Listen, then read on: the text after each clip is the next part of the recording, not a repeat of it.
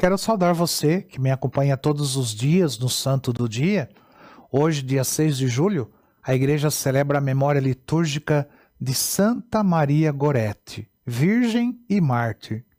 Maria Gorete, humilde camponesa, ela nasceu em 16 de outubro de 1890, na cidade de Corinaldo, era a província de Ancona, na Itália. Seus pais, Luiz e Assunta, criavam sete filhos em meio à penúria de uma vida de necessidades, mas dentro dos preceitos ditados por Jesus Cristo. A menina Maria Goretti, por ser a, a, a filha mais velha, ela cresceu cuidando dos irmãos pequenos em casa, enquanto os pais labutavam no campo. Uma de suas irmãs, mais tarde, tornou-se freira franciscana.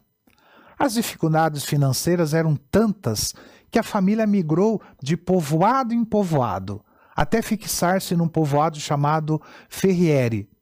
Nessa localidade, a família passou a residir na mesma propriedade de João Serenelli.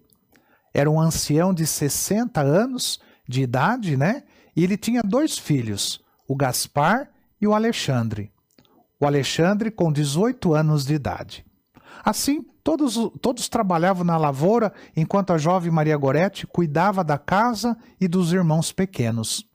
Desse modo, Maria Goretti ela nunca pôde estudar, mas ao lado da família sempre frequentou a igreja. Ela só estudou o catecismo para fazer a primeira comunhão. Aos 12 anos de idade. É, ela fez a primeira comunhão com 12 anos de idade e um ano após a, a morte do seu pai.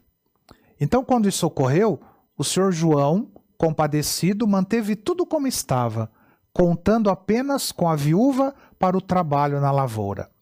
Porém, o problema era o seu filho Alexandre, que passara a assediar Maria Goretti. Apesar da pouca idade, ela era bonita e bem desenvolvida, já atraindo os olhares masculinos. Como recusasse todas as aproximações do rapaz, ele se irritou ao extremo, até que no dia 5 de julho de 1902 ele perdeu a razão e a tragédia aconteceu. Naquele dia, Alexandre tra trabalhava ao lado da mãe de Maria Gorete, a dona Assunta, quando inventou um pretexto e deixou a lavoura. Foi para o lar dos Gorete, portando uma barra de ferro com uma ponta afiada Sabia que Maria Goretti estaria sozinha e indefesa.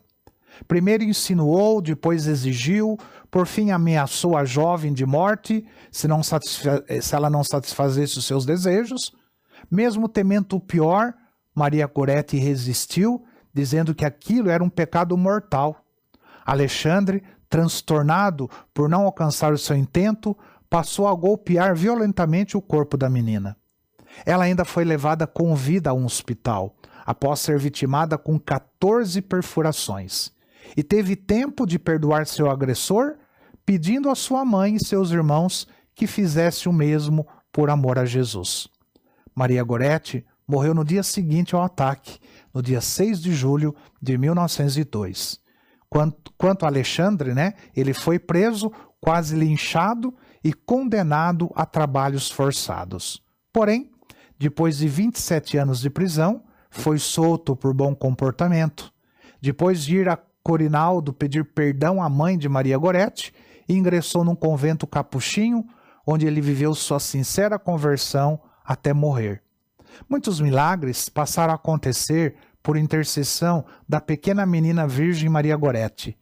A fé na sua santidade cresceu e espalhou-se de tal forma no mundo cristão que em 1950 ela foi canonizada. Na solenidade da sua canonização, estava presente a sua mãe Assunta, então com 84 anos, ao lado de quatro de seus irmãos, e o Alexandre Serenelli, o agressor sinceramente convertido. Ele participou da canonização de Maria Goretti. E o Papa Pio XII declarou Santa Maria Goretti padroeira das virgens cristãs.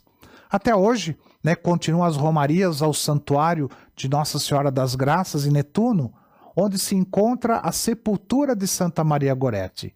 A 10, essa Netuno fica a 10 quilômetros do povoado onde tudo aconteceu.